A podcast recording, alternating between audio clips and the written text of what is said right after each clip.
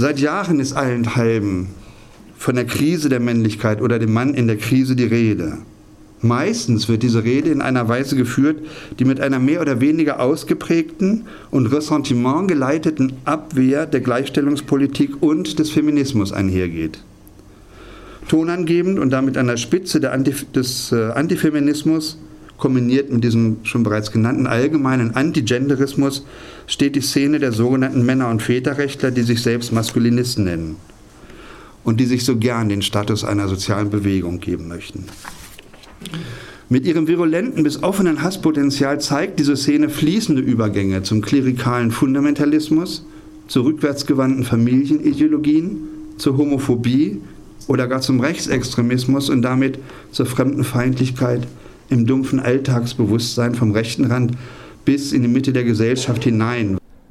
Auch Mainstream-Medien wie die Zeit oder die FAZ übernehmen immer wieder gerne die Klagen von sogenannten Männerrechtlern Rolf Pohl erklärt, worum es den Männerrechtern eigentlich geht. In erster Linie geht es um die Abwehr und die Bekämpfung einer großen Gefahr. Nach den verschwörungstheoretisch klingenden Horrorszenarien empörter Männer- und Väterrechtlerinnen, es gibt auch Frauen dabei, droht dem einst stolzen, erhabenen und souveränen Mann das Aus und damit dem innersten Wesenskern des Männlichen der endgültige Untergang. Schuld daran soll der Feminismus sein. Der Feminismus steht deshalb im Zentrum der männerrechtlichen Klagen. Nicht? Auch hier sind die Überschneidungen zum Rechtspopulismus, besonders zur AfD, zu erkennen, denn der Propagandafeldzug geht von denen geht genau gegen alles, was mit Gender anfängt. Genderismus, Gender Mainstreaming, Gender Mafia, Gender Unfug, Gender Wahn und Gender Forschung. Mit Gender Mainstreaming hätte der Feminismus die Macht über den Staat erhalten. Dass in Wirklichkeit die meisten hohen Posten immer noch von Männern besetzt sind und Frauen immer noch deutlich weniger verdienen als Männer, das ist ihnen ziemlich egal. Lieber steigern sie sich hinein, wie benachteiligt Jungen in der Schule seien. Sie wachsen angeblich in einer weiblichen Erziehungsdiktatur auf. Und es ist doch kein Wunder, wenn dieser Mann seinen gehinderten und damit traumatisierten Jungen als Jugendliche dann gewalttätig werden. Das kommt davon. So noch einmal weiter Holstein. Gewalt und insbesondere die gegen Frauen gerichtete Gewalt dienen allein präventiv dem notwendigen Schutz vor den bedrohlichen Frauen und ihrer mütterlich-symbiotischen Sogwirkung. Zitat, nur nie wieder dieses Trauma, nie wieder solchen Schmerz. Die Buben, einmal Männer geworden, schlagen dann übel zurück. Kein Wunder also, das ist auch eine Art, um Gewalt gegen Frauen zu legitimieren. Besonders grausam ist diese Argumentation, wenn wir zum Beispiel die Amokläufe in den USA 2014 in Santa Barbara und 2018 in Toronto im Hinterkopf haben.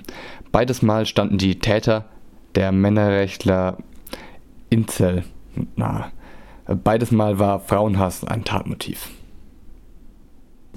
Die Rede von der Krise der Männlichkeit also die schon lange tobt, oder die Klage über den Mann in der Krise ist inzwischen auch bei der AfD angekommen.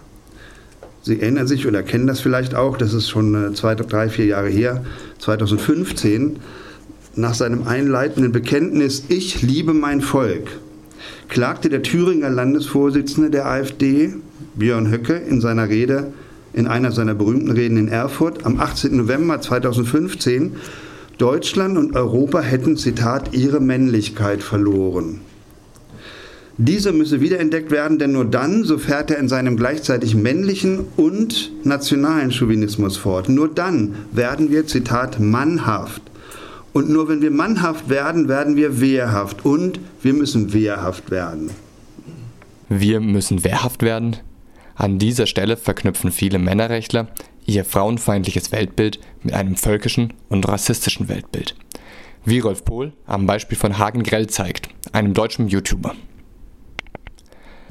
Die Frauen der Kölner Silvesternacht, so lautet seine Kernaussage, waren zwar bedauernswerte Opfer, aber letztlich seien sie an den Übergriffen selbst schuld gewesen, denn sie hätten mit dem Siegeszug der Frauenbewegung die deutschen Männer die allein wegen ihrer Körpergröße zu den, Zitat, größten, stärksten und edelsten der Welt gehörten. Allererst schwach gemacht. Diese im Prinzip, Zitat, brüllenden, mächtigen Bären seien durch eine feministische Umerziehung erfolgreich in, Zitat, zahme Hauskätzchen verwandelt worden. Die klare Botschaft dahinter lautet, Zitat, hättet ihr uns in unserer angestammten Rolle gelassen, dann hätten wir euch, beflügelt von eurer Liebe, in Köln und anderswo als eure starken und großen Helden, also deutschen Helden, beschützen können. Rolf Pohl fasst am Ende seines Vortrags zusammen, was passiert, wenn Sexismus auf Rassismus trifft. Die Sicherheit von Frauen wird nur ernst genommen, wenn es zur eigenen rassistischen Agenda passt. Hier zeigt sich die zu Beginn angesprochene unheilige Allianz von Männerrechtlern, Konservativen und Populisten. Sie tun so, als hätten sie erst in der Silvesternacht von Köln das Patriarchat entdeckt. Aber eben nur bei fremden Schwarzen.